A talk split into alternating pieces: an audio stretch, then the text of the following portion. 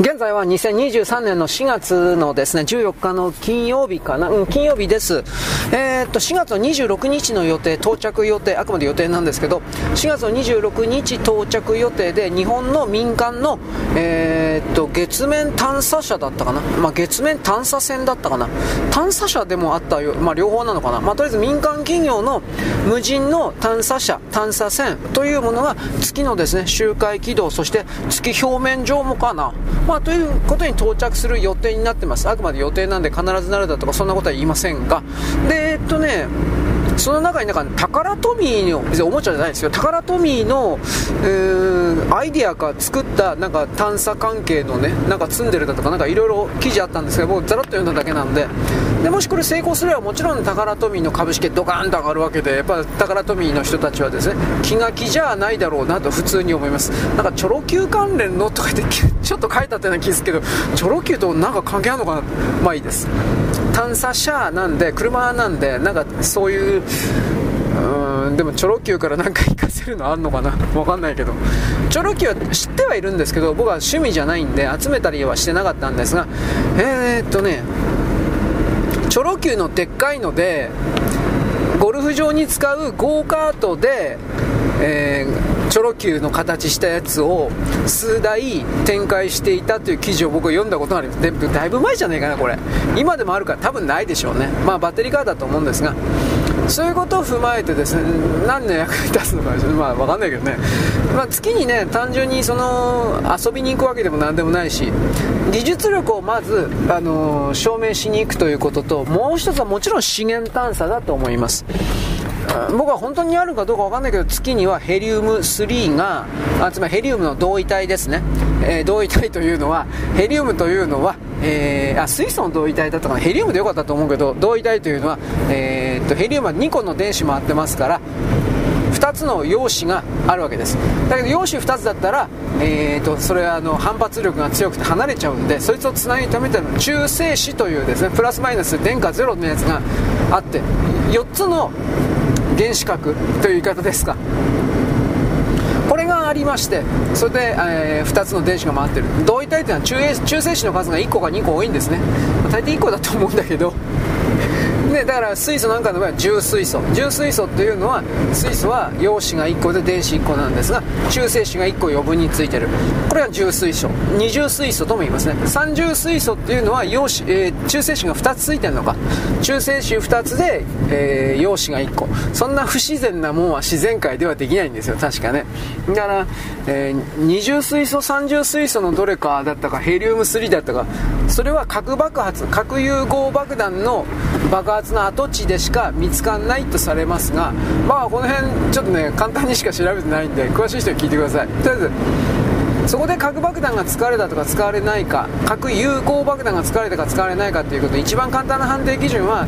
そこで二重水素だったか三重水素だったか二重ヘリウムだったかまあねそれがあるかないかだそうです。はい置いといて。とりあえずその26日に到着すればいいですねって普通に言います。だってこれは明るい話ですからね。で日本は一応アメリカに金ね脅し取られてですねアルテミス計画だったっけ月月探査計画あんなものもどっからどこまで本当かわからんけれどもだいぶそのねあのねアメリカの民主党関係に泥棒されるんじゃないかと普通に思ってるけどさでも一応建前上はちょっとはやるんでしょちょっとはねアリバイ作り的に。でその中で僕今ちょっと思い出したんだけどさっきおはがきいただいてですねえー、っとねなんかゼレンスキーたちがでいいのかな？ゼレンスキーたちがアメリカからあの援助されたお金の4億ドル分を盗んだかっぱらった横領したみたいな記事を米国の中の有名なジャーナリストでいいのかしら？この方がなんか告発したという風なおはがきいただきまして。でまだ全然調べてないんですけどでもああありえることだろうなとそれは普通に思いました。だってマフィアだもん、うん、ゼレンスキーの背後に何がいたら、まあ、ウクライナマフィアがいるわけです。ウクライナのオルガリーヒですね。そういう人たちが横流ししてないわけがない。これは金だけのもん金だけというか多分ねこれ武器の横流しで4億ドル作ったんだと思いますよ。どこに流したのかそこまではわからない。うん。でもだアフリカとか大体アフリカなんだけどアフリカとか南米ですかね。この辺りは分からんけど。だから僕は今年の24年中にうまいこといけば停戦しないかなと思ってるんですけど、それはどういう形であれ停戦しないかなと思ってるんですが、ウクライナの負けで。名目上は五分五分みたいなことをやるか知らんけど、ロシアは占領地絶対手放さないので、今の4箇所ある。だからそこから考えたらウクライナの負けで、えー、停戦せざるを得ないと僕は思っておりますが、そこから世界の各地で紛争的なものが起きるかもしれんなとは思いますよ。ナゴルノカルバフとかああいうとこはまだ大したことないって僕何でも去年から言ってるけどコソボコソボ。これがセルビアコソボ。これがなんかやっぱりきな臭いですね。今でもね。睨み合ってる段階ですよね。でその状況下で今ポーランドの中にアメリカ軍がずっといるんだというふうなこれもおはがきで教えてもらったんですがまああるでしょうねそれは。あのー、ただだからといって NATO アメリカの合同軍がそのままなんだろうねウクライナの中に常駐とか進軍するだとかそんなことは絶対しないと思うけどね。アメリカの兵隊さんが血が流れるということは許容しないと思うけどね僕は。だからそこから考えた時にうーんそのポーランドにいるのはねある意味こういう言い方もあるんですよ。ポーランドがおかしなことをしないようにあのアメリカがそいつを見張ってるという言い方もあるんですよ。ポーランドがウクライナに進出侵略して領土拡張するという領土拡大野心を持っているっていうのはガリツィア地方のこと言いましたね。ポーランドとの国境線の西側地帯の3分の1ぐらいウクライナの。それはもともと大昔はポーランド王国の領土だったんで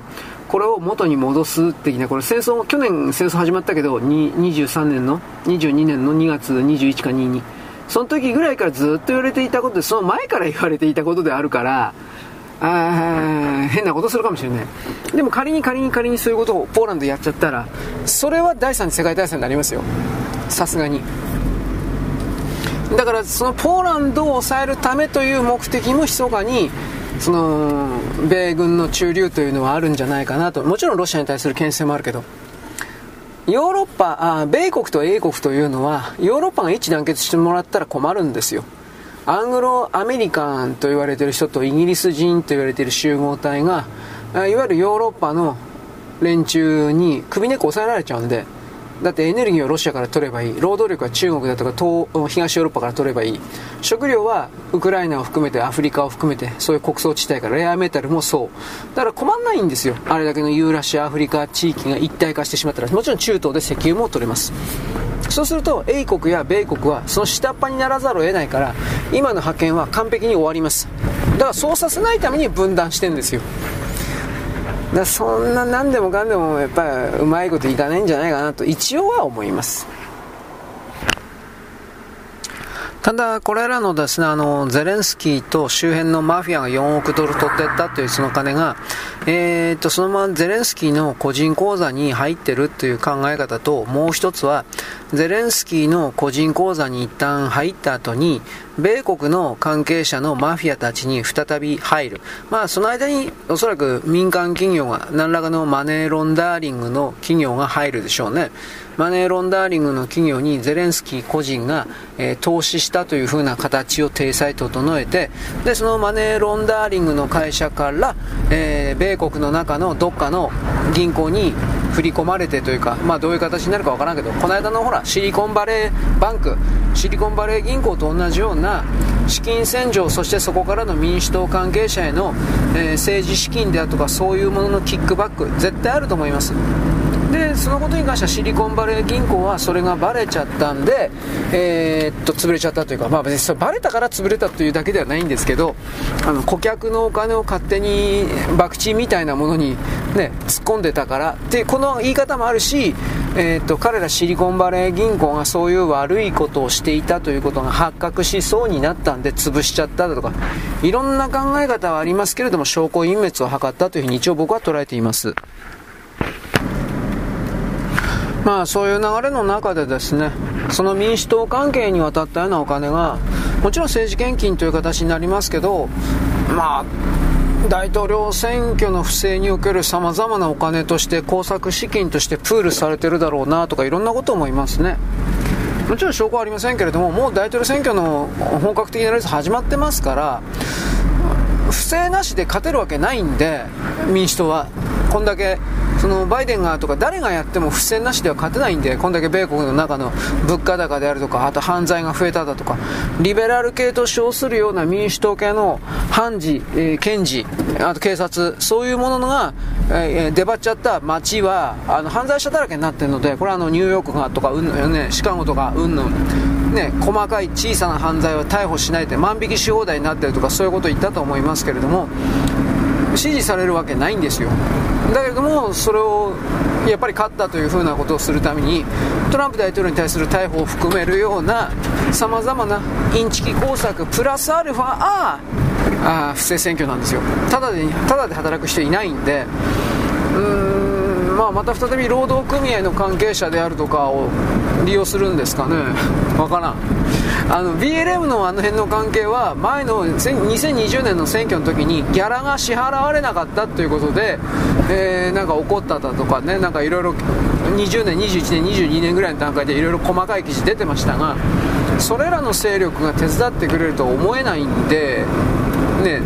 まあ、完全に100%切断とは言わんけど思えないんでじゃあどうなのか。あ僕は考え一番考えるのは中国系と南米を使うかなと思ったけどこの辺は分からんわ。とにかくその僕は既存の世界におけるマックスは来年の2024年だと思ってます。台湾の総統選挙米国の、えー、大統領選挙。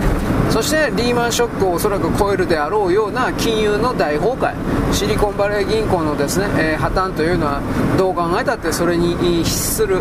準備というか、うん、リーマンの時も1年前ぐらいリーマン起きる1年前ぐらいにそうした主要な銀行の一つスタンズ銀行だったかなとか潰れてるんですよ。でそこからいろんなお金の資金やりくりとかってやってるけどごまかしてたんだけど結局どうにもできなくなった。ベアスタウンズだったか。うん。だからそのことを考えた24年に全部集まってくると。で24年はもう一つは中東地域における、えー、石油決済代金をドルまあ、ドルをやめてとはならんだろうけどドル以外に人民元も使うだとかなんかそういうね。そうなった時点で西側世界おしまいだと。石油ペトロダラー体制終わるということはイコール西側世界のおしまい。そして米国大統領選挙で不正は行われるからそこからテキサスが米国から抜けるための動きをするかどうか。で抜けるための動きをするときに米国で内戦が起きるかどうか。まあ、今でもなあの奮闘というか内部奮闘が起きてるようなもんではあるけどね。で中国はそれらの国彼らの国内における政治的不安要因はあるけどどうせそれは彼らを抑え込むでしょあのー、みたいなものがあ起きないとは言わんけど全部失敗するでしょ。政府の方が勝つでしょ中国に関しては。ただそのことによって中国の弱い側の人々が次から次から死んでいくのは間違いないんで、まあ、それでも高くくるかもしれんけどね。明らかに世界というのはあのー、壊れながら変わるという方向に全体が進んでるかなと僕は思います、まあ、変われればいいんだけど壊れるだけの場合もある。それも昔言ったような気するけどね。自体私でも始まらんというよりも個人で何かができるような問題じゃないからこれ。でよかったね。そのそういうのって。はい。でその中でですねサブカル的なものも入れなきゃいけないとは思ったんで、えー、なんか昨日、一昨日ぐらいやってた推しの子？アニメ？なんかすごい評価を受けてるとか言って記事だけ読んだんですが僕全く見てないんで分かんないです。よただ原作があ赤間朝だ。赤間赤だったかな。赤さ赤。変な名前だなと思ったけど。えー、っとかぐや様は小倉世帯の漫画描いた人。本人は漫画描きたくない絵が下手だから漫画描きたくないって言ったんだけどその時代わりの漫画家いなかったんで 自分で描くしかなかったというなんかそういう話をなんかインタビューで読んだけどダ・ヴィンチだったかななんかで。ナタリーかダ・ヴィンチかなんかなんかそういうとこで。あのー、その人がえー、漫画連載中に原作で出したのは推しの子か。なんかアイドル漫画なんですって。まあいいんだけど。いいんだけどで面白いらしいとは言うがまあ俺読まんからな。なんか面白い漫画教えてくださいよとは言ったけど本当にもう今探してないというか。ね。制だらけの今の自己規制だらけの今の漫画界で面白いもんってあんのかなとは思うけどね、まあ、でもそれは傲慢な態度であってもうちょっとアンテナを広く張ればおそらく多分なんか見つかるんだろうけどね。ただ生意気なことを言う人はなんか今の漫画の価値観と昭和の漫画平成の漫画の価値観は全然違うからいやいや違うわよ。人間の行動原理そんな変わってないから。内在的行動原理がそんなに大きく変わってないのにその表現行為が変わるわけがないんですよ。これは僕の見方です。だからやっぱその言葉の力で相手を屈服させようとか釈服させようという風な傾向のある人が僕の見え方からするとですねそれこそなんか自我がははこれが自我が分割されてる人の言うことかみたいな。俺だって分割されてるけどねどうせね。だって俺怒りっぽいし。この野郎ぶっ殺してやるみたいな。言わんけど口では。うん。まあ、だから人僕はそういう場合に言うとあんま考えない。人は違うんだと。意見違って当たり前だしそれは意見だというだけだし。その人と僕が会うわけはないし。ネット上で文章を交わしたところでだからなんだそこには何か生み出すものがある。何にもないし。そこから考えた時にこの全ての75億と決めるけどそんないっぱいいないけど75億と決めるような人類世界は75億人全てが単独で孤立してるから僕の見え方からすると。それら75億の世界が同時の座標領域に複合表示されてるだけで同時表示されてるだけで同時記録されてるだけでこの概念分かりますか？まあ二重深層記録だとかそういう概念は僕は散々言ったと思うけど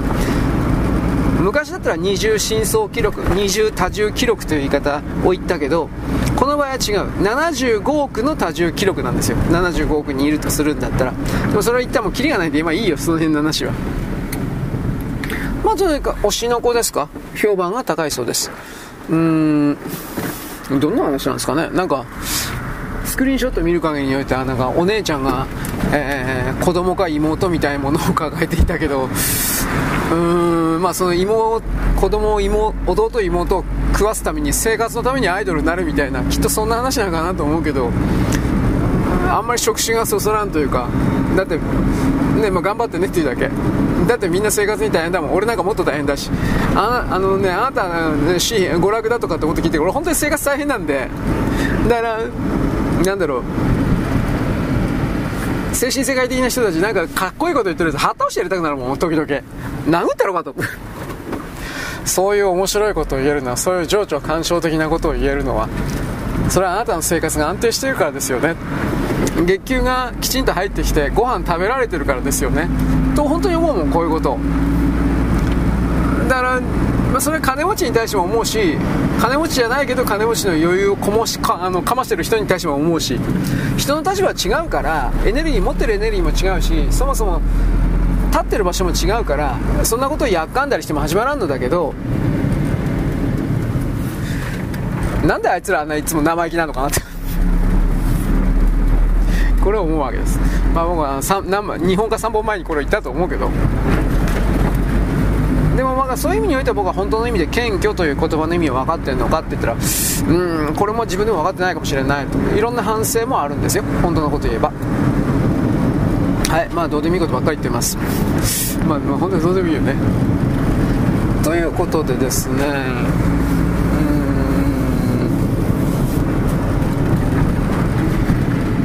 うん。日本のアニメを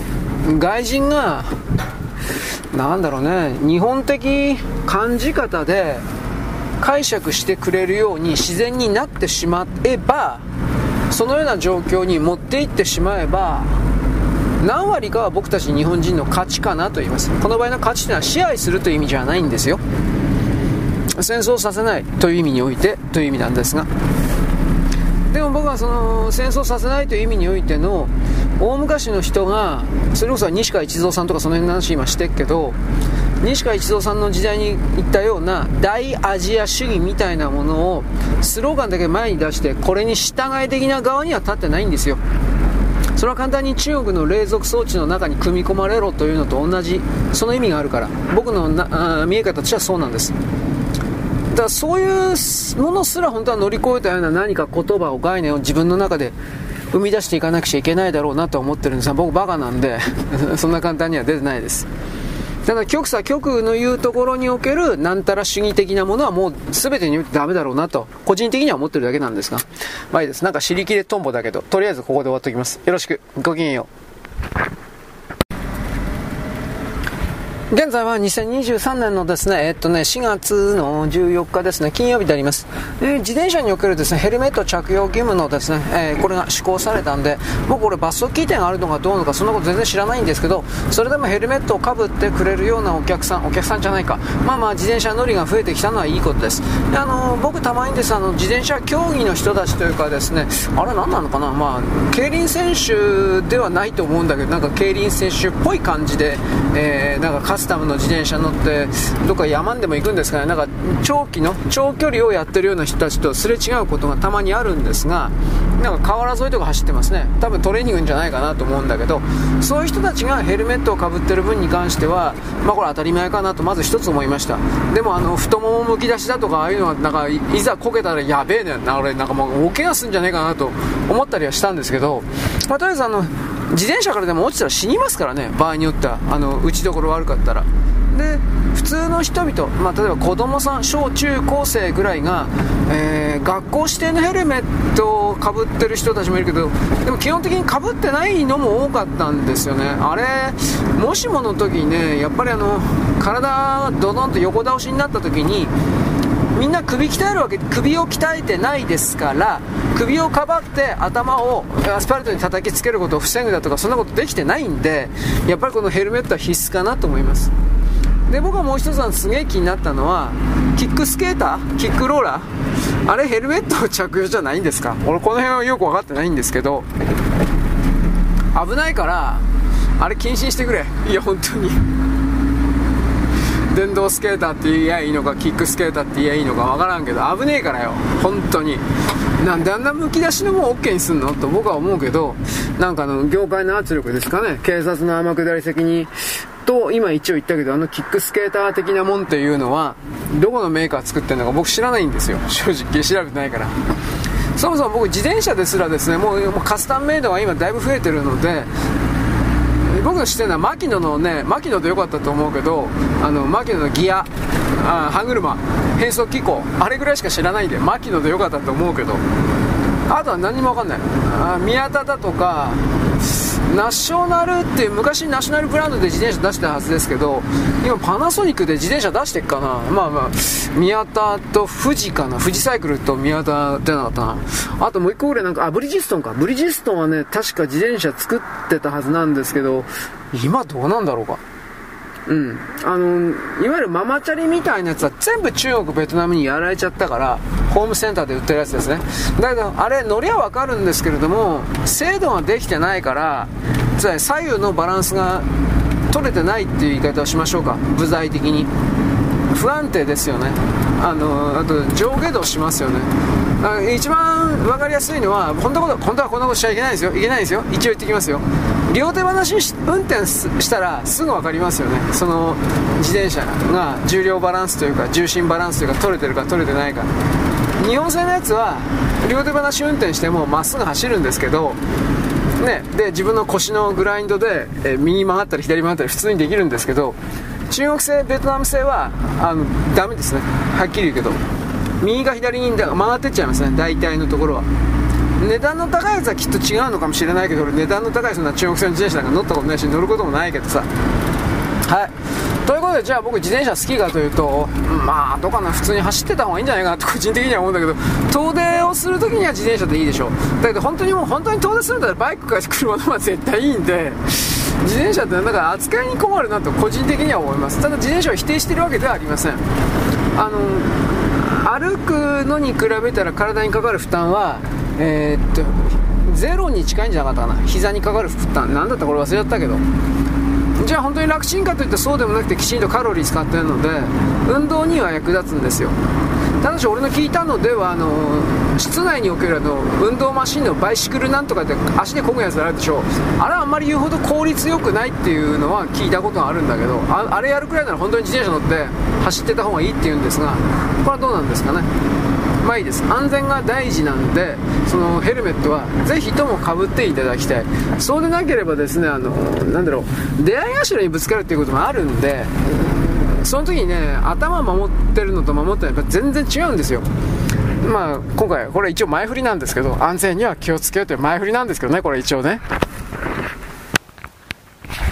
はい、それでですね、えー、世界の話題的にいきなりなんですけれども、さっき、まあ数時間前なんですけど、私どっかね、ヤフーかな、テキサスでね、謎の爆発だ、あ、爆発ではないのか。なんだったかな。まあとりあえず2万頭の牛が死んだ家畜が、とんでもない、ね、話があって、どういうことと思ってたんですが、数時間後になんか原因が出ました。えー、っとね、堆肥を、その牧場か何かの近くで、うん、製造していた堆肥を作るためのプラント、工場ですね。多分牛の糞であるとか、藁であるとか、まあ、牧草であるとか、そういうものをいろいろ混ぜて、肥料にするための、そういう工場がきっとあったんだろうと思います。で、そこから出たメタンガスが、え引火したのかあ、それともそのメタンガスがそのまま牛の窒息死させたのか、ちょっとわからんだけど、メタンガスが漏れて、そしてあの牛が大量に死んだっちゅう、なんかそういうことらしい。多分これは本当なんでしょうね。そんなの嘘ついても仕方ないし、例えば陰謀だとか謀略だとかっつったところで、まあ確かに牛2万頭殺してしまえば、それは牧場主であるとかにものすごいそのね、悪影響を与えますが、テキサス全体で行った場合においてはそんなことする意味あるんかっていうのはありますんで、多分これは本当なんだろうとは思うけれども、うーん、やっぱアメリカは規模でかいですからね、なんだかんだ言って。そういうことの事故においてもで、まあ、でっかいのは、まあ、でっかいのは、私失礼な言い方だけど、やっぱ起きちゃうんだろうね。はい、次。えー、っと、宮古島のあの海域で行方不明になった自衛隊のヘリコプターが今日の昼ぐらいのニュースだったかな。一応、えー、っと、水中を潜っていたダイバー、浸水を200メートル強深いとこか、を潜っていたようなダイバーが、まあ見つけて、で、今から、えー、っと、浸水、深いところの海を潜るために高圧で一旦体を慣らしてから、えー、っと、作業するという、ほら、少し前にあの、北海道沖で、大しけにもかかわらず観光船出して、そしてあの、沈没しちゃった観光の船の時にも、深いところを、あの、探査するような、あの、ダイバーたちの名前というか、それが出てたでしょ。今回もそれに該当するような形で、彼らがなんか頑張ら、頑張られるというか頑張ってらっしゃるというか、なんかそういうことらしいんですけど、うーん、とりあえず記事はね、完璧に何でもかんでも教えてくれるわけじゃないんでわからないんですが、あのヘリコプターの外観はそんなには壊れてないというふうな報道は一応第一方的には出てました。ただそれは本当かどうかって言われたら僕はちょっとわからないです。あのー、軍事機密だから、なんだかんだ言って。だから、ある程度のことまでしか言わないだろうなとは思います。だけど一応その、ヘリコプターの形がほとんど残っていたっていうことから、これが本当なら、少なくともミサイルなどにおける外部的大破壊での撃墜というか墜落ではおそらくないんだろうな。あ型のせハンドミサイル、スティンガーみたいなものを使って、この場合は、あ宮古島に工作員がいて、で、工作員が陸地からヘリコプターを撃った、撃墜した。これも多分ないんだなということがわかるわけです。だからあとはヘリコプターのローターに隠したという表現になりますけど隠したこの間僕言いましたけどマッチ箱ぐらいの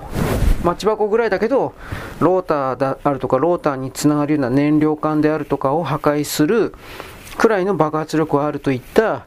超小型の爆薬を仕掛けられただとか三菱の製造製造工場だとか整備工場で謎の不審火災であるとかあのレバーの配線が操縦桿のレバーの配線がわざと間違えて接続されていただとか過去に何度もあるんですよ。それは。それはもちろん普通に考えれば破壊工作だと思います。だからそこから考えた時にほんのちょっとの破壊で爆発で最大限の効果を出すような何か。そうしたものを仕掛けられていたかどうかというのもおそらくこれは期待は引き上げると思うんですよあの軍事機密であるというのもあるけどなあの原因を調べないといけないからただブラックボックス、フライトレコーダーとかボイスレコーダーがどうなってんのか。これがよくわからない。えっとね、ボイスレコーダー、フライトの方だったかな両方かもしれませんけど、それっていうのは一応ね、海、海とかにね、ぼちゃんと落ちる時にその前の段階でかな、周りにね、火薬があってね、ボイスレコーダーと、あの、フライトレコーダー周りに、本体から切り離すようになってんだって。で、多分それはあれなんでしょうね、あの、本体ごと深い深い海のところ、海の底とかに潜っちゃったら、それは回収不可能になるんで、えー、その火薬かなんかでバカン、バカンとか言って本体から強制的に分離させて、どうなんだろう、そのフライトレコーダーとか、ボイスレコーダーは海面に浮くんだろうか。いや、浮きゃしないと思うんだけど、まあ、とりあえず分離した形でね、分離されて離れてから、一応ビーコン出すそうなんだけど、本当に何も出るかな、まあ、仮にビーコン出れたとしても、ビーコン電波だとしても、そのビーコン電波を出す電池がそんなに長く長長期にわたってはないだろうから、そのあたりがどうなるのか。これは僕わかんないですね。正直言うけど。なので、このフどっちにしたってこのフライトとボイスの2つを見つけることがどう考えたって重要課題にはなると思いますで何が起こったのかあのレーザーの照射のこと僕言いました。まあ自信ないんだけどね、これに関しては僕は。一応中国はそういう手段を持ってるらしいよというふうな情報は出てますけど、それ自体が嘘である可能性はあるんで、だってレーザーでやるんだったら人工衛星からですの。対象物に対してなんか溶けるぐらいの強い熱熱線レーザーを発射する発射できるっていうぐらいの強い電力を発生するっていうのは太陽電池パネルじゃ僕無理じゃないかなと思うんだけどね、まあ、太陽電池パネルに一時的に超巨大容量の蓄電池を搭載していてでそこからのレーザービームの発射だとか、概念的には都合のいいことはどれだけでも言うことはできるけど、そんな重たい、自重が絶対重たくなりますよ、そんな衛星は。そんな重たい衛星を打ち上げることはできますよ。できるけど、長期間、衛星軌道上に、あの、精密に軌道をトレースするような形で、しかも都合のいい時に任意で、あの、レーザー射出と、レーザー光線射出とか、なんかいろんな軍事的な動きを取れるかなと。そんな重たいあの人工衛星だったら、姿勢制御にも、向き変えたりするのにも、余分なエネルギー、燃料がかかって、稼働時間が短くなるだけなんじゃないかなと思うんですよ。で、米国は今作ってる人工、攻撃型人工衛星は、あのー、その姿勢制御の部分を、はやぶさとかあったでしょ、日本の。あれは核パルスじゃなくてイオンパルスエンジン？イオンジェットエンジンっていうの？ああいうのだったけど、水力は非常に弱いけど、燃料があんまり消費しないというタイプの。なんかそういう感じの原子力を使った、なんだ、なんて書いてあったかな？核、核パルスエンジン。核エンジン。そんなんできるの？と思うけど、なんかそういうので姿勢制御と軌道変更を非常に今まで以上に簡単にできる、しかも重たい重量の攻撃衛星を今開発していて、それができるようにできて軌道上もあれば中国だとかロシアに対する劣勢の部分を挽回できるんだっていう記事だったけど、果たしてどうかな？そこまでいけてるかな？で、中国が原子力電池搭載の人工衛星出してっかな、まあ、中国だから出してないかって出してるだろうけど、どうだろうかね。昔ロシアがソ連だった時は原子力電池搭載の軍事衛星をいっぱい出してたんですよ。コスモスシリーズとかっていうのは確か。で、そのうちの1個が昔ね、昭和の新聞読んだ時にね、カナダがどっかに落ちたんじゃなかったかな。で、放射能漏れがどうのこうのとかって言ってたけど、落ちたんだけど、そこから後の情報がピタッと止まったんで、まあ、回収はされたんだと思うが、軍事情報なんで出なくなるんですよ、急に。だからこの宮古島運動に話戻すけど、これも見つかったらしいという情報今日出たけど、そこからだったらフェードアウトしてくんじゃないかな。わかんない、まだ。本当にわかんない。原因が。ただ僕はとりあえず破壊コース。あとね、電磁波的なもので、えー、ヘリの、ヘリコプターの完成制御を全部奪ってしまう。それは現実にあるみたい。電子、電子戦闘艦か。電子戦艦、電子妨害戦闘艦、電子ジャミング艦とでも言うの？中国はそれを持っていて、そいつを米国だとかインドとかの、あと台湾とかのヘリコプターであるとか、艦船に攻撃を仕掛けた、過去、仕掛けたようだっていうのは伝わってるけど、まあこれも本当にどこからどこまでっていうのはある。ただ分かってることはインドと台湾のこの米国とのつながりを非常になんかね仕事としてやっていた将軍がその人たちが同じヘリコプターに乗ってて同じように墜落してんの。3回続いたらこれはもう偶然じゃないと思うよ。インドも台湾もそして日本も。同じタイプの確かヘリコプターだったはず。まあいろいろあるけど疑うべきまあだから同じタイプのヘリコプターで米国製だから米国がやったんだってそういうやつもいるけどそれ中国人だろそんなこと言ってんの。だ米国がインドと台湾と日本のそれらの連絡証拠を殺すことでメリットとデメリットどっちかって動画がってデメリットの方がでかいんだよ。普通の常識が考えて。多分殺したって言うんだったら僕は普通に考えて中国だと思うけどね。なんともわからんが。さあ米国の中のネオコンと言われる人たちが日中戦争を仕掛けるためにわざとそんなことやったんだって。どうとでも言葉作れるから。わからんから。まあいろいろあります。はいそんなわけです。よろしく。ごきげんよう。現在は2023年のですね4月の14日のですね土曜日じゃなくて金曜日であります、えーとね、マイナンバーアカウントに関する利便性を高めるとかうんぬんということにおける委員会か予算委員会かなんかで、まあ、話し合いしてるんですけどとりあえずあの野党は反対立憲民主は反対反対ばっかりです。うんだからこの立憲民主も反対反対ばっかりやったところでですねあの自分たちの議員の、えー、選挙さえなければ何も怖いことはないというかだからパフォーマンスやってるだけですね。だからこういう人たちも本当にいらねえんじゃないかなといつも思います。チャット GPT と言われてるものがこの政治家の領域においてもどんどんと侵食する可能性があるということに関して彼らはあまりにも鈍感だなと思います。イタリアを含めるような海外の西洋の世界がこの AI に関する、えーと、規制だとかですねそういうものにいち早く乗り出したというのは簡単に失業問題というものをですあの発生させる源になるからです。資本側だってこのチャット GPT 使いますよ。私あのギガ人の記事読んでたんですが2つ読みました。1つはライターさんがですねこのチャット GPT が出てきたことによって長年、えー、長期契約を結んでいたクライアントから切られちゃったで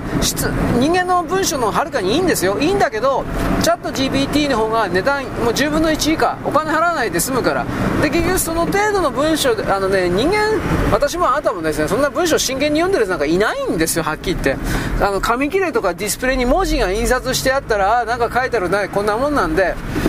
消費者が理解度が低ければ低いほどこういう現時点でのチャット GPT というものの広がりを止めることはできません。で安いから。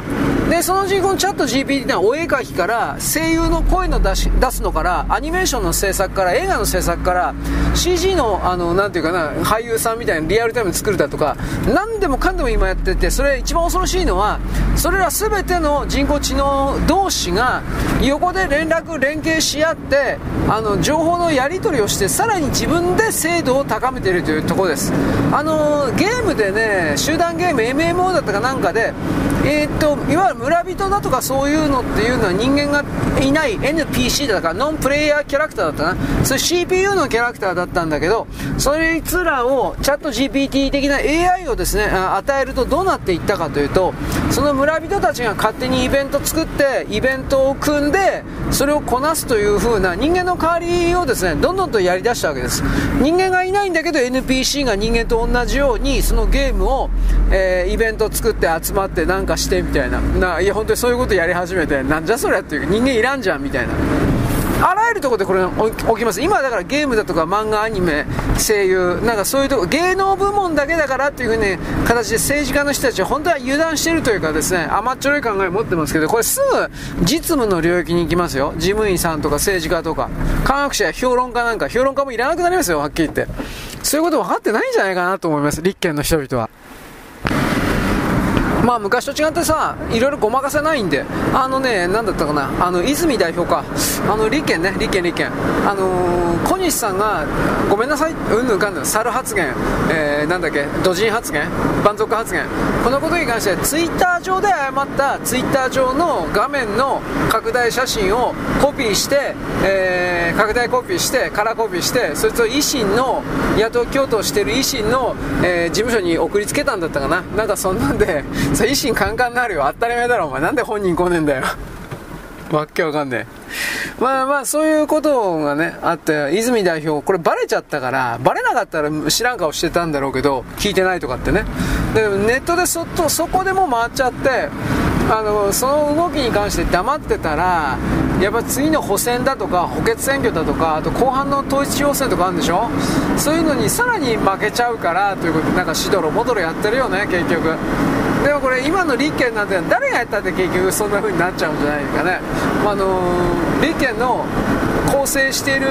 議員たちというのはもう中国の後押しを受けてるから気分が大きくなってるのか自分が一番偉いと思ってるや甘えてるのか知らんけれども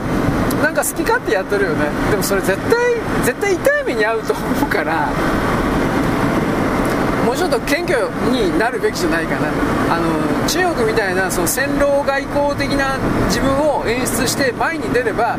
支持者が集まるという風な時代だと勝手に彼らは思ってるけど世の中の人そんなバカじゃないと思いますよ僕はと言いながらですねそのだいぶバカが多くておいやれやれやという風な人多いのか 弱ったな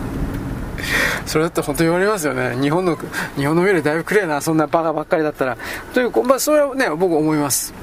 あのー政治家というのはやっぱ言葉が全てだってそれしかないんだから別に暴力だと格闘技でね俺は殴り合って勝負だとこういうんじゃないから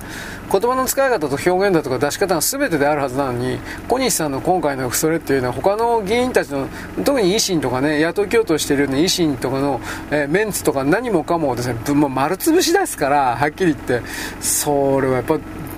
どう考えても嘘でもいいから誠意ある対対応を誤りごめんなさいね。ということをやらんといかんはずなのになんでなんであの人はあんなに強気なのか。逆に俺教えとしてはなんであの人なんだよねなんか、なんか世の中多いな、なんであんな風に、あの、お父さんお母さん何を思って教育したんだろうかと僕はそこまで考えます。はい、で、話題がちょっと変わってですね、私さっきテキサスのことちらりと言ってました。テキサス州で牛が2万頭焼け死んだらしいんですね。で、その原因がですね、僕は後で記事読んだんですけど、まあ、プロパンガスというか、あメタン、メタン、メタン。メタンガスに火ついたんだって。あの、で、それで、えー、堆肥を製造しているところから、まあ、まあ、メタンガスがどうですかね、普通でも漏れるだろう、メタンガスは。あの牛の糞尿と多分牧草とか混ぜ合わせて何かやってんだろうから。それらの処理どうしたんですかね。その常にメタンガス発生してるだろうからそれを廃棄するまたはただ捨てるんじゃないから多分普通はそんなのは再生利用という形でメタンガスを集めて、えー、売るだとかなんかなわかんねえどんな風になってるのかね。それだけでっかいプラントだったらメタンガスを採取してえー、ガスガス管に詰めるあガスボンベに詰めて販売する的な何かが構築されてるんじゃないかなと思うんだけどそうじゃなかったんですかね。記事の方までは読んでないです。僕ヘッドラインしか読んだかったから。だからそこから考えた時にうん災災害というのはですねやっぱ思っても見ねえところからボカンと来るんだなっていう風な。で僕はその辺の考え方で昔あなたにねヒヤリハット体験でまあまあ業界の人はみんな知ってますよヒヤリハット。でもまあ真面目に言ってる人は誰一人いないですよ。ヒヤリこれはヒヤリハット体験してるってバカったなんだそれ。まあ、まあ、いないですけど。ヒヤリとしたハッとしたということなんですがヒヤリハット体験。えー、そういう話を聞きたかったですね。あなたの街にですねきっと街とか村にですね安全教室ってないかな。交通安全教室ではありません。労働安全教室だとかですね、えー、なんかあとあんたなんですね。あなたなんですね。なんかあの建設関係の免許取りに行った時にですねきっと山ほど教えてくれると思うんで気になる人はそういうとこ行きゃいいです。まあ、だからそういう形でテキサスの牧場主さんもまさか自分のところのその堆肥工場でドカンと行くとは思わんかっただろうなといろんなことを思いましたね、2万頭だからちょっともったいないよね。とんでもない金額、命もそうだけど、損失だよね、と。ちょっと複雑になりました。よろしく、ごきげんよう。現在は2023年の4月の15日かなのですね、土曜日であります。私はですね、支配するもの、されるものというか、少数の人間が大多数の人間をどのような形で支配するのかということが現実にあって、それをですね、過去からの流れにおいて構造分解分析した上で、多くの人々がこんな奴らがいたんだということにおけるですね、頭数、そういう理解の頭数を増やすことによって、これらの支配をやるようなやつをですね、え、何か動く前に索敵して見つけて潰してしまうということをですね、今までの人類は全然しなかったけどこれからはしなくちゃいけないという立場でいろいろ喋ってるわけです。だから僕はですねあの統一教会であるとかあの辺のこともそういう考えで見ています。あの日本におけるあらゆる新興宗教に関して統一教会の連中が浸透工作を仕掛けて内部から自分たちの組織として使ってしまうというふうなこれをやってるこれはあなたも知ってるご存知だと思います。でそのことによって創価学会が大体20%ぐらいやられてる。で、えー、多分ねあの清張の家とかも20%とかもうちょっとやられてる。僕あの白虎振興会とかあの辺もどうなってるのか全然知らないけどきっとやられてる。ゼロではない。この日本の新だ清張の家とか新興、ね、白虎なんとか会とかあとなんだっけ？えー、アゴン州アゴン教あれなんか教祖死んだんじゃないの？俺知らないんだけど。えあるんでしょ？今でも。あとは創価学会。あと幸福の科学。まあ、幸福の科学は多分今まである程度弾いてたかもしれないけどこれからどんどんと浸透工作を受けるんじゃないかなと僕思いますよ。というかもうだいぶ入り込まれてるんじゃないの？あのー、確かあそこ反響でしょ？アンチコミンテルんでしょ？建前上。アンチコミンテルんだけどロシアとウクライナの戦争においてはロシアの側に立つという風な。なんかそんなんだったらエンジェルスカラーとかなんかそういう名前出てきたけど。という風ななんかそういう立場に立ってたはずです。レムリは知らない。うん。まだあんの？と思ったけど。GLA あるんだあるんだね。知らんかったけど。まあありとあらゆるそういう系統のやつが統一教会が多分浸透工作やってるだろうなと思います。僕の視点からすればオウム真理があったでしょ。あれ途中からどんどんと統一教会のやつが入っていって乗っ取ったっていうふうに思ってるんですよ。だいぶ乗っ取ったと思ってるんです。であのオウムサリン使ったでしょ。僕はでも家内製紙工房でできるわけないって言ったんですよ。無理だって。だからどっかにあるやつ持ってきたしかないって。じゃあそれどこにあんの？米軍基地が韓国なんですよ。あの時言ったと思うけど。まあ、北朝鮮もあるかもしれんけど、これわからん。北朝鮮とも繋がってっからね、統一教会。うん、だから北朝鮮か韓国か米軍基地っていうふうにいかにしようか。で、あのー、そこで、地下鉄サリン事件で使われたサリンというのは、サリンじゃなくて多分じゃないかっていうことも言われてるけど、これはわからん。で、あの、これね、そういうことを研究してるっていう風な形のブログの連中が、ブログに書いてる連中が、統一教会だったりするんだよ。じゃあ統一教会で何かというふうに見たときに、朝鮮人の文生命が作った宗教だっていうことになってるけど、僕は正直言うけれども、朝鮮人ごときの脳にああいうものが作れるわけがないというふうに見切ってるので、ハングルというあの言語で、あの、読みかけ思考している奴らに、戦略を立てることはできない。で、そこから派生するような、ああいう人類支配のみの組織を立ち上げることはできない。誰かから計画書面を渡されてその通りに再現することはそれならできる。だから僕今言った後者だと思ってる。じゃあそれ誰やったのか。でこっからがようわからん。ナチスとつながってると言いました。アルゼンチンとあの辺のね戦後においてなんだけど。じゃあナチスはどことつながってたか。ここでバチカンとアングリカンチャーチが出てくるんですよ。だってナチス逃がしたのはバチカンだから。俺、アングリカンチャーチが、まあ、でも出てくるんだろうね。なんでかって言ったら、これもまた証拠が強くはないんだけど、ヒトラーはイギリスのスパイだったっていう説こそは、ヨーロッパ行きゃあるんですよ、それは。あの、総統になる前に、ナチ党の総統になる前に、ただの軍人だった時に、2年間ぐらい、普通の軍人っぽいこと、諜報員っぽいことしてたけど、その前の段階で、おそらくイギリスのタビストックに行ってるんだっていう。でそこで洗脳されたんだってでここで僕たちは宇宙戦士的なですねあの情報を言うとですねヒトラーは確か開いてもらったんだよねフリーメイソンに。あのー、なんだっけ？フリーメイソンにえー、っと、えー、チャクラか。はい。じゃあタビストックは何か？まああれはまあイギリスの機関だし、えー、ロックフェラーが金出してるし英国も繋がってるしみたいな。ね。だから何でもかんでもかで僕はねやばいと思うのはこんな風に何でもかんでもす、うん、素直に全部繋がっちゃうということは逆に罠じゃないかなとやっぱ思うんですよ。だからこれはそうじゃないかなと思ってるというだけで、えー、必ずそうだという言い方はしません。でもうさんくさいということは言います。だから統一教会のずっとねナス行ってアングリカンチャーチとバチカンに行くんです。でそのアングリカンチャーチとバチカンとナチスの中に誰がいるか。でここでこの中に人種構成としてチャーバードとかいるんですよ。ユダヤ人のチャーバード。ユダヤの少数グループの。でそのチャーバードに、あのー、所属してるやつはイスラエルとか中東に来るユダヤ人じゃないということなんですよ。ややこしいでしょ。本当ややこしいわ。発達しちゃうかと思う。でそこでウクライナだとかねウクライナのハザール王国韓国ハザール王国韓国か。アセ国と書いてハザール王国ね。ああいうのは出てくる。でモーセのあのー、五教書だったっけ？まあトラだったか。うん。トラは信じてるけどタルムードは信じてなんちゃって偽ユダヤ。ユダヤでもなんでもないっていう。だからそういうのを僕たちは知らないといけないんです。なんでかっていうと、その人たちはずっと試合とコントロールやってきたから、東洋の朝鮮人が作ったキリスト教まがいだとか、日本人が作った仏教まがいとかキリスト教まがいの土人の宗教なんてまじないなんてあ簡単にコントロールできるんですよ。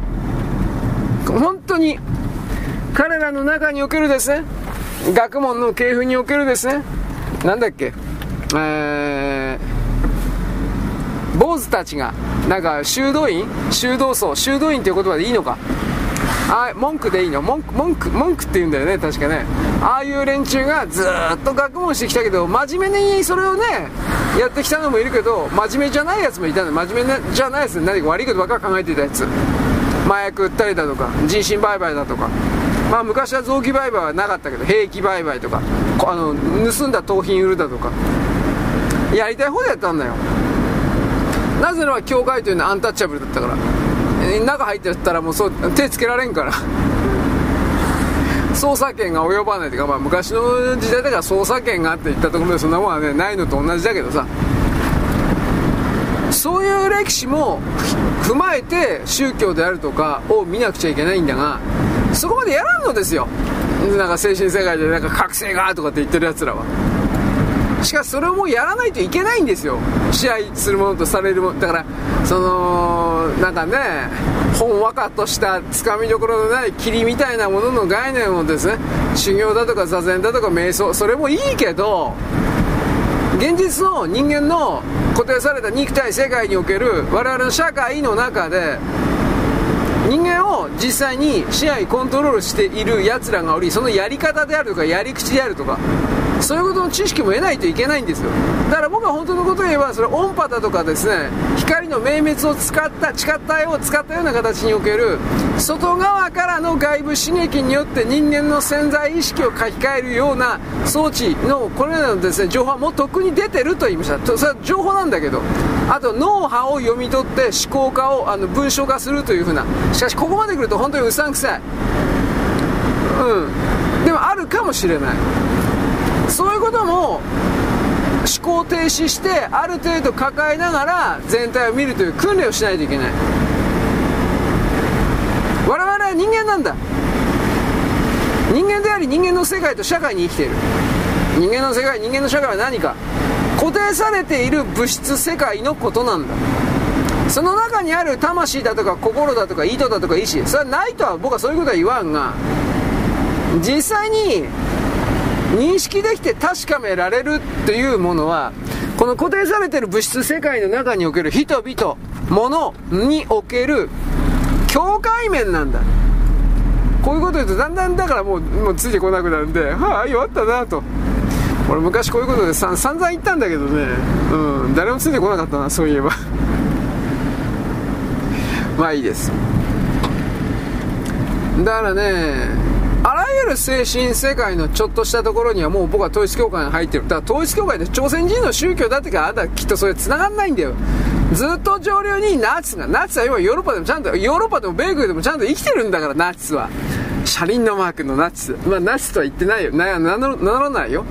あとは、そのナチスとは、あの、バチカンとアングリカンチャーチとかの関係を真面目に調べてみること。アングリカンチャーチのところはちょっとなかなかボロ出ないと思うけど、あの、バチカンはあるんだよ。だって南米に、あの、ナチスの関係者、ヒトラーユーゲントであるとか、そういうのいっぱい逃がしたのは、だババチカンの、あの、ネットワークじゃん。で、こういうことで、なんてバチ当たり、ロロロロって言うか知らんけど、事実なんだもん、しょうがねえだろ、お前。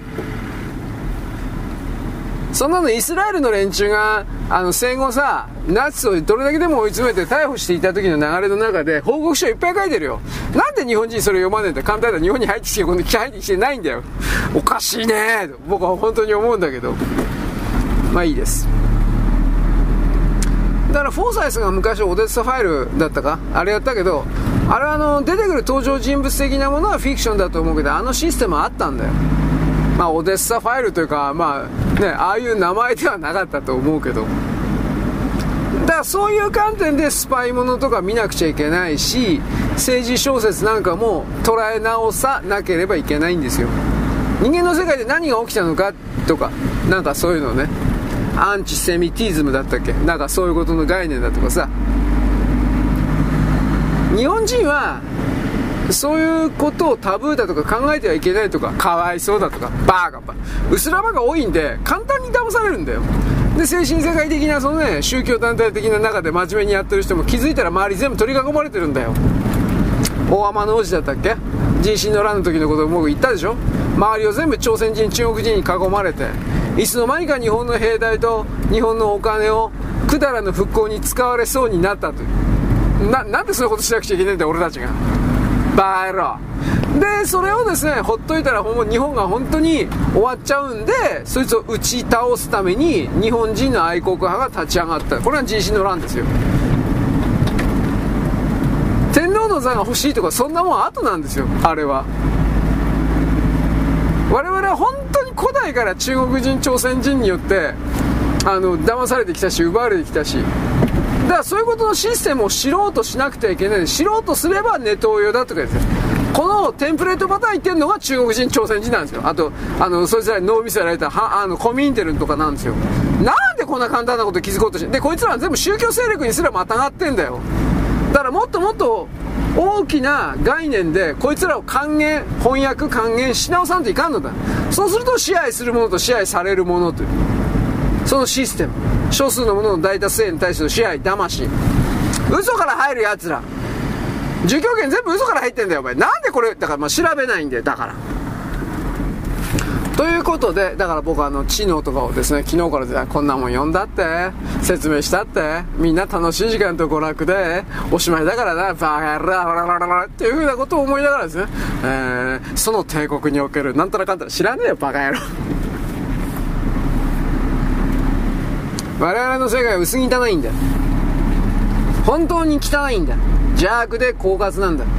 そしてあなたたちは精神世界の領域に逃げ込んだんだ。探求の名のもとに探求だとか、調べるだとか、心の解放だとか。それは、辛い現実生活の出口、辛い現実生活の迷路の出口を抜けたと思ったら、解放ではなく次の迷路だったんだ。次の迷路の入り口と直結していたんだ。この概念を持てよ。だから、なんかあいつらかっこいいこと言ってて、ニサルグラードとかも全部読んでるはずなのに、なんでこういう風に、なんかこうか、簡単にこう組み替えてね、なんか自分で納得して人に伝えようとしないの？なんかね、覚醒の時に送る、なんかなんたら体験。なんもどうでもいいだろ。お前自分で体験してねえんだから、そんなこと言ったってしょうがねえだろ。あいつらな、あいつらのね、探求するとか言いながら他人が発見したものを消化して噛み砕いてるだけ、出された料理食ってるだけだよ。料理作るんだよ、これ、俺。ほんとね、なんでこんな簡単かと、これ、なぜこの簡単なことを分かろうとしないのか。簡単ですよ。作れないから。作ろうとしないから。おそらく今求められてるのは探求だとかそういうことじゃないんだ。おそらくは。サブカルでもいいから何でもいいから、作って出すこと、料理作って出すこと、音楽作って出すこと、絵画作って出すこと、詩を作って出すこと、文章作って出すこと。出すことなんだ。作ることなんだ。おそらくは。宇宙電子のワーク的なものは大きく変わったということを全然あいつらなんか理解してないというか、でも結局はね、社長が変わってね、まあ社長の中の人が変わってね、で、その人たちに気に入られれば全く同じことを繰り返すことで、俺この図式っていうのは、あの、ツイッターでさ、イーロン・マスクがさ、あの、オーナーになった時に、今までツイッターの中を、ツイッターを散々好き勝手やってきた、あの、旧役員たちは、イーロン・マスクの金で、好きなことを今までも、これからも続けられると思ったんだ、あいつらは。何の経営能力もない無能なクズたちは。その無能なクズたちになりたいんですかっていうことを僕言うんですよ。俺は、俺は、でも、なんかもう、そういうことの言葉すら出したくない。まあ、俺の言ってるからいつもどうせ間違ってんだよ。じゃあ反論しろよ。反論しないんですね。ね。気に入らないからこの人消してください。バカ野郎。お前の人生全部それでできてるって一発もう分かったよ。お前おしまいだ。そんなこと続けるんだったらもう意味がない。誰にも、誰にも言ってくれないから俺は言うよ。そんな人生だったらお前には意味がない。お前の後ろの人も困ってるだろうよ。そんなんだったら。と僕はそこまで言ってさらにもっと汚いこと言うんですよ。あ、こいつ統一教会かなとか。ひどいでしょ？しかしね、権力者共同防御のことをですね、調べれば調べるほど、本当にね、偽装工作というか、カバーというか、うまいんだ。弱い人間を偽装、演じるのがうまいんだ。それが本当に弱いのか、工作員として、そのようにやれと言われてるのか。あなたも、ちょっと前の統一教会がどうのこうので、いろんな映像とか見たでしょう。オウムの時も見たでしょう。あんな素晴らしい薄らばかいないでしょう。ロボットだ。あ、あ俺本当にあれ人間かと思ったもん。冗談抜きに。言われたままに、なんかね、生きてるというか、信仰で、信仰というか、何信仰したっていいんだろうけど、あれだから上からなんか命令を受けたら、本当に、そのまんま、なんだろう。人殺せたら人殺すだろう。そういう危うさというか、それを見、見、見なかったですか？そういうことを。組織の中でね、排除の論理を訴えるやつとね、どうか平等の論理を訴えるようなやつ。これね、僕は僕の一方的な言い方するよ。こんな分かりやすく怪しい奴らいないんだよ。本当に。まあ、どこまで言っていいかな。まあ僕過去ね、そう宗教団体か精神世界サークル的な人たちでね、なんでこの人たちは特定に目立つような行動してんのかなっていうふうなことに対しての疑問を言った記憶があるんですよ。でね、その、その組織体の中で、常に目立ち続けるようにという指令を受け取っていったと仮定したら、どうなるのか。ああいう精神世界とか宗教世界っていうのはみんな、根本的にみんな薄らバカだというのはあなたわかるでしょう。この間韓国人の女出てきたでしょあの動画。4年間騙されても、いやいや、4年間も騙されんなよ、お前。最初から近づかな近づかなきゃよかったんだろ、ロララっていうふうに僕は思ったけど、あれが、あの、ああいう領域に近づくほぼ全ての人間の、一番分かりやすい例なんですよ。自分がないんですよ、だから。考えないから。神様がとかってやってんだよ。まさか自分自身があり地獄の穴の中に落ちてってくそんなこと何にも考えないんだよ、あいつら。だから、どうもその、あり地獄のね、穴のね、すり鉢状のね、そこにほら、あり地獄見たことないですか？そういうすり鉢状の底にいるあり地獄の虫そのものが、その組織体における常連だとか、はがき職人だとか、有名な、なんかすごい人だとか、俺はそんな風な見方もするんですよ。罠じゃないんかって。全体を都合よく、この古参だとか有名人だとか、ああいうのの声ばっかり大きくして、全体を新規の考え方を封じ込めてしまう。新規のものの目を摘んでしまう結果として。そのために入ってきた。そのためにいる。5年も10年も前から。だって高産期でそんなもんだもん。だから僕はスパイ小説とかそういうの山ほど読めって言ったでしょ現実の記録にしてもキム・フィルビーとかイギリスにおけるどんだけイギリスがやられたかだとかあとソ連が原爆のスパイをアメリカに原爆の技術を盗むために科学者連中をどうやってだからだからそういうのも精神世界の中における情報の一部なんですよ。どう考えたって。不思議な体験だとかねえ熟考の繊維とか探求にいてじゃあそれできない人はあの宇宙全史的なものは触っちゃいけないんだ。その何にも分かんない人不思議なことが全く起きない人なりにあの情報であるとかを解釈し自分で言葉を出しても意味がないんだ。そのような傲慢は一体どこから来るんですかって僕はまあ前にも言ったと思うけど。僕はだって超能力みたいなの全くないよ。本当にない。夢さえも見ない。夢見もない。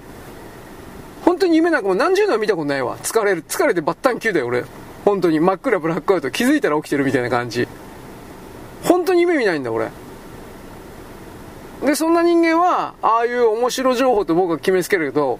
考えたりしたらダメなんだ。レベルの低い言葉で。アニメだとか歌詞だとかやっちゃダメなんだ。だからその傲慢は一体どっから来るんですか？それは人を世界を分けて順番つけてるからだろう。でその考え方そのものが少数の人間が大多数を支配しても当然だということの王朝の思想であるとか封建社会的なものであるとかユージェニクスであるとか。違う違いますかね？まあいろんな名前つけることできるから終末思想でもいいし何でもいいですよ。でもそれは全部フィクションですよ。形にして提示して出すことができないんだから。この世界は人間の世界は物質が固定されている世界はその大きな物質が固定されている世界準拠における人々が納得できるものを証拠概念を出さないといけないんです人々が納得できる証拠概念って何だか何度も言うけど再現実験を行って100人がやっても同じ結果が出る50万人がやったって同じ結果が出る1億人やったって同じ結果が出る。だそれが事実なんですよ。それ以外のことを事実だとか、真実だとか、言っちゃいかんのだ。何度も言うけど。で、それを僕たちは例えば、家電製品だとか、車製品だとか、テレビだとか、まあいろいろあるけど、製品という固定された物質を当てがわれることによってその操作マニュアル通りに動かしたらその通りに性能が、まあ、若干のブレはあるだろうけど出るそしたらその製品は、そしてその製品を扱う自分は、あなたは現実なんだよ。そういう風に組み立てていったらいかんのか。これなんですよ、だから。根本的に欠けてるんです。だからそう、こういう考え方が。まあいいです。俺ばっかりいつも怒ってる。ね。だから俺は占いだとか、霊気だとか、おそらくそういうところから入ってるやついっぱいいるんだよ。いろんな考え方あるんだろうけど。それで世の中を良くしたいだとかそういう風に考えてるけど、どうせ俺それ嘘だと見抜いてるもん。俺これはっきり言うよ。楽して金欲しいだけだろ。違うんか。違うんか。と本当に思うんだけど、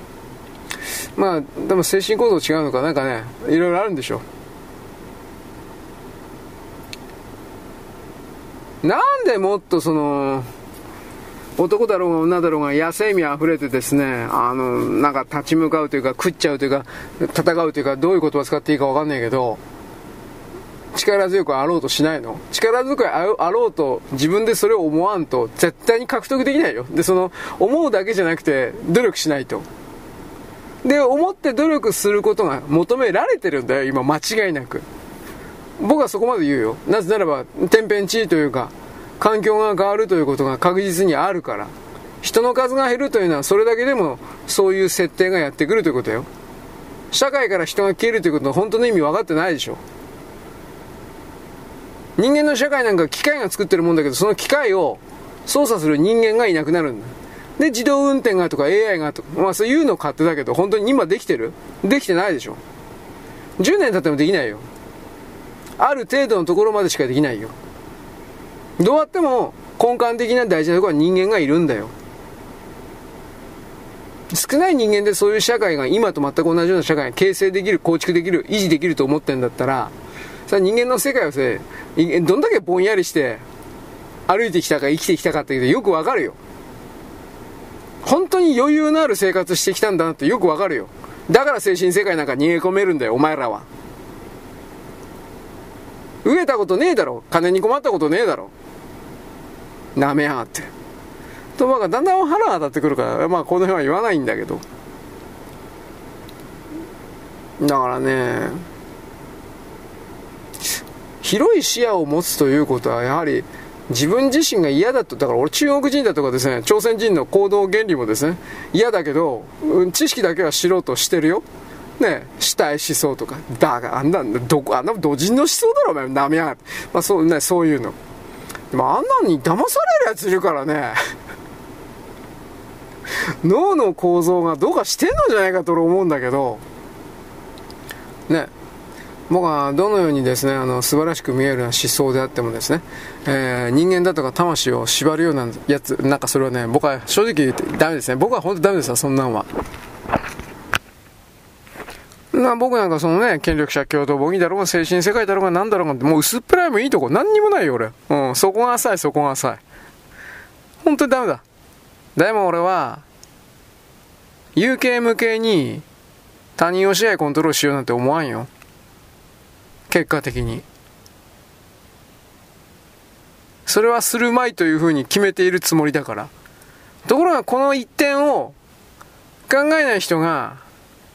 うん。あ、いい、もうこれは本当世界中いるね。本当に。で、要求ばっかりするんだよ。なんかよくわかんないあいつら本当に。ということで僕はなぜこんな風に怒ってみせ、怒ってもいないけど見せたのね、あの、昨日だったか届いたかあの、宇宙戦士掲示板の左側の方の、ね、なんかあの、よくわかんないけど、いっぱいいっぱい更新されててね、なんかよくわかんない奴が何人かいるなと、なんか、なんだったかな、なんだったかな。なんか35の部品をなんかどうしたこうした、えー、なんか要求しますみたいな。バカじゃねえの、おめえ。なんかな、よくわかんないけど、注文すればよかったんじゃないの？ダメなの俺のこと考え。注文、注文じゃないのあれ。よくわからんけどさ。なんかあの、非公開情報がどうとかなんかいろいろやけど、あれが結局さ、何の能力もなく何の努力もせず、ただ金だけ払って、ああいう能力、他の人よりもお金持ってるから、金だけ払って、そういう権利を得て、その権利を得たことが自分は特別だというふうに、優勢主義的な特別だというふうに神に認められたことなんでもいいけどさ、そのような心をどう考えても隠し持ってるって、これあなたもうやめちまえばいいのに、もう全部、全部、だからなんかほんとね、イライラするわ。同じ条件で戦った時に、ああいう人たちは、間違いなく勝てない。うん。僕はそう思う、本当に。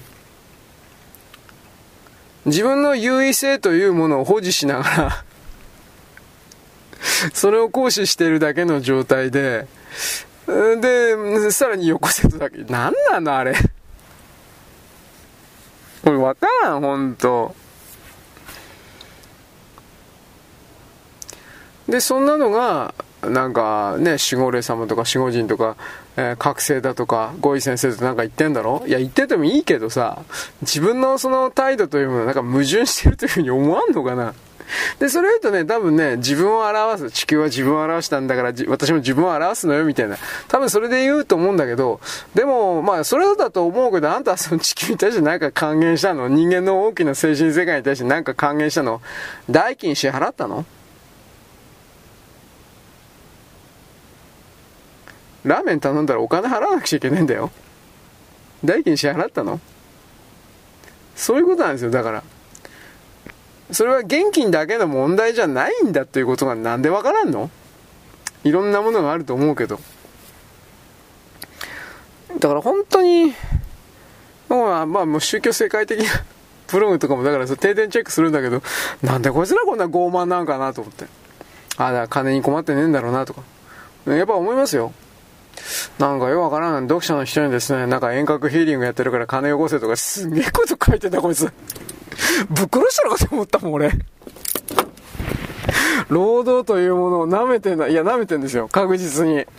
で、そんなもんで金払うやついたんかな？でもわかんないけどね。遠隔、遠隔ヒーリングだとか遠隔霊気だとか、そんなもんインチキに決まってんじゃん。なんでそれ、なんでそんな簡単なこと気づかないの？ねまあ、もしなんか効果があったとするんだら自分で自分自身に暗示かけて、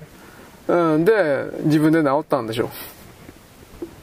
人間のその自己暗示ってすごいもんがあるって俺知ってるから、知ってるつもりだから。ね、これグラップラーバーキにも書いてありましたよ。割り箸を近づけてですね、これは焼けた火箸だよって言ったら、ね、焼けた、焼けたの火袋は本当になるんですよ。で、ここでバキさんはですね、なんかイメージトレーニングでですね、パンパンとかなんか喧嘩みたいなことしたでしょ。あれね、マジなんですよ、本当の話で。あそこまでひどくないけど、まあマジなんですよ。だからシャドーボクシングやってる人は本当に、マイク・タイソンとか本当に相手が見えてたそうですよ。もう、もう、ちょっとついていけないけど。まあいいです。まあ何を言ったって別に俺の言ってることなんか誰も相手にしてないし聞いてないし別にいいんだけどさ、人間世界の人間領域において、あれらの考え方と行動と意図だけが、あのー、なんだろうね、最先端みたいな、それは僕は放置できないなと思うわ。なぜならば、人間全体が人間全体の持ってる頭数がそれぞれ持ってる微細なエネルギーを総合合算することで、この世界構造線を引き上げなくてはいけないのだ。だんだんわかんないこと言ってますね。引き上げなくてはいけないのだという概念に立つ僕とすれば、彼ら放置していたら、彼らは世界中からですね、あの、エネルギー集めて自分たちだけ、えー、サタン、1段ロケット、2段ロケット、3段ロケットみたいなですね、上の方にいる人たちだけがですね、この世界を突き抜けて、はい、さよならね、俺たちを肥やしにしてどっか行こうっつうんだよ。まあ、舐めやがって もうどうしてもこの概念が抜けない。それは冗談ではないし、僕は多分そういうやり方は今までのやり方だったと思うけど、それを、それすらも変えて新しいモデルを構築しなさいと言われてるような気がするから、まあ、だからやっぱ僕はね、何の力もないけど、批判の真似事みたいなことしてみせるんですよ。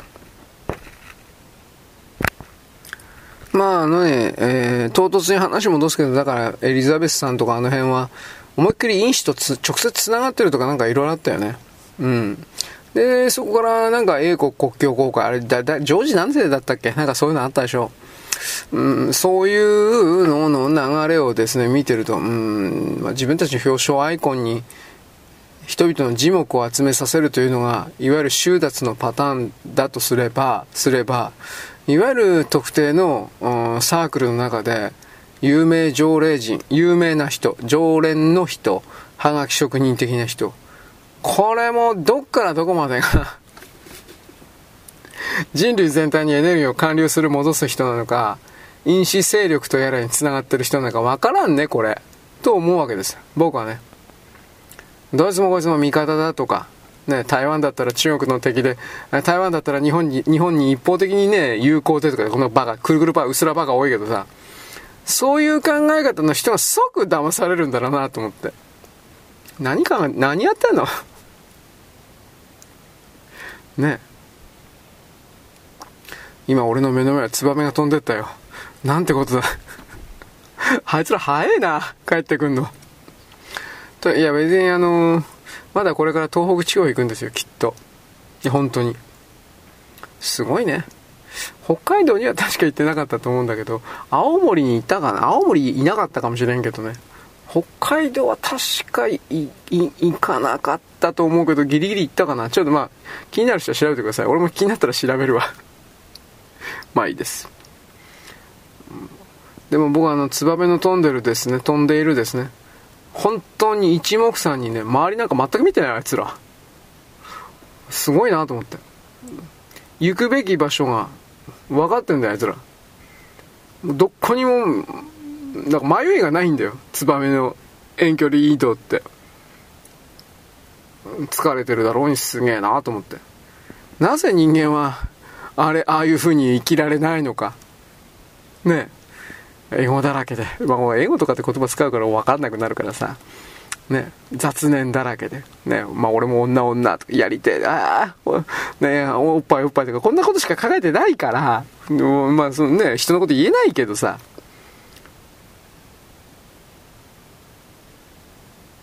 でもやっぱりね、すごいなと思いますよ。あなたはですね、えー、なんか、そういうのは見たことないでしょ？早起きすればですね、飛んでますよ。たまに、たまに目撃できますよ。今だったらな、そうですね。あいつらは、本当に薄暗い、4時、5時ぐらいで今明るいの？ほんのちょっとでも明るくなったらあいつはもう飛び出しますよ。で、一目散に何百キロも飛ぶんだよ、本当に。すげえなと思って。そういうのを目撃できます。あなたはどこにお住まいかわからんけど、えー、東北地方の方角に向かっていく、大体東北だとか信濃、信州、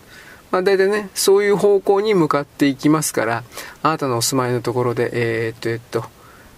北東、北東になるのかな？北東だとか、北北東、北東、東北東、えー、ああと東南東だとか、なんかそういう方向に向かって大体、おそらく大体はその辺飛んでっから、まああと、まあ、純粋に東だとかもあるからちょっと何とも言えないけど、だからそういうのをですね、見るっていうことを努力してみられれば、この世界は人間だけのものではないという。その中で人間だけはなんかね、ちっぽけというよりも、万物の霊長だとか、霊長でも何でもない、なんかね、なんかいろんな意味で、僕はなんか矛盾だとかね、変ないろんな、これが英語か、なんかガンダムっぽく言ってみたけど、どうでもいいや。ということです。あのー、まあ、統一教会の背後にも何かいるだろうね。うん。西洋人が東洋人を支配するためにいろいろな学問を立ち上げたんだって基礎学問を立ち上げたんだという僕は概念でいるから。まあレヴィストロースがね絶対あいつおかしいよねとかそういう話昔したような気するわ。あいつ文化人類学やったろ確か。あの、えー、フィールドワークで。何やったか土人たちのフィールドワーク土人たちの婚姻と婚姻制度とかなんかいろいろやったけどああいうのの派生の学問いっぱいあるけどあれ結局だから未開人とか東洋人土人を支配コントロールするための学問だろと僕はそのようにしか見えてないんでそんなんばっかり隠れてるよ。僕の言い方だったら。でそれに多分中国人が真っ先に気づいたんですよ。日本人よりもはるかに。と僕はそういう理解にして理解を持ってるんだけど。だからその支配支配するもんとされるもんどっか行ってくれ本当に。どっか宇宙の塵になって消えてくれおい。邪魔だわと僕は本当にこういうことを思います。まああとですね。人をですね。被害者のふりをしてですね。排除するだとかね。それはねやんない方がいいですよ。絶対に自分に返ってくるから。本当にそうなると思うから。そのそういうのは。だからなんかね。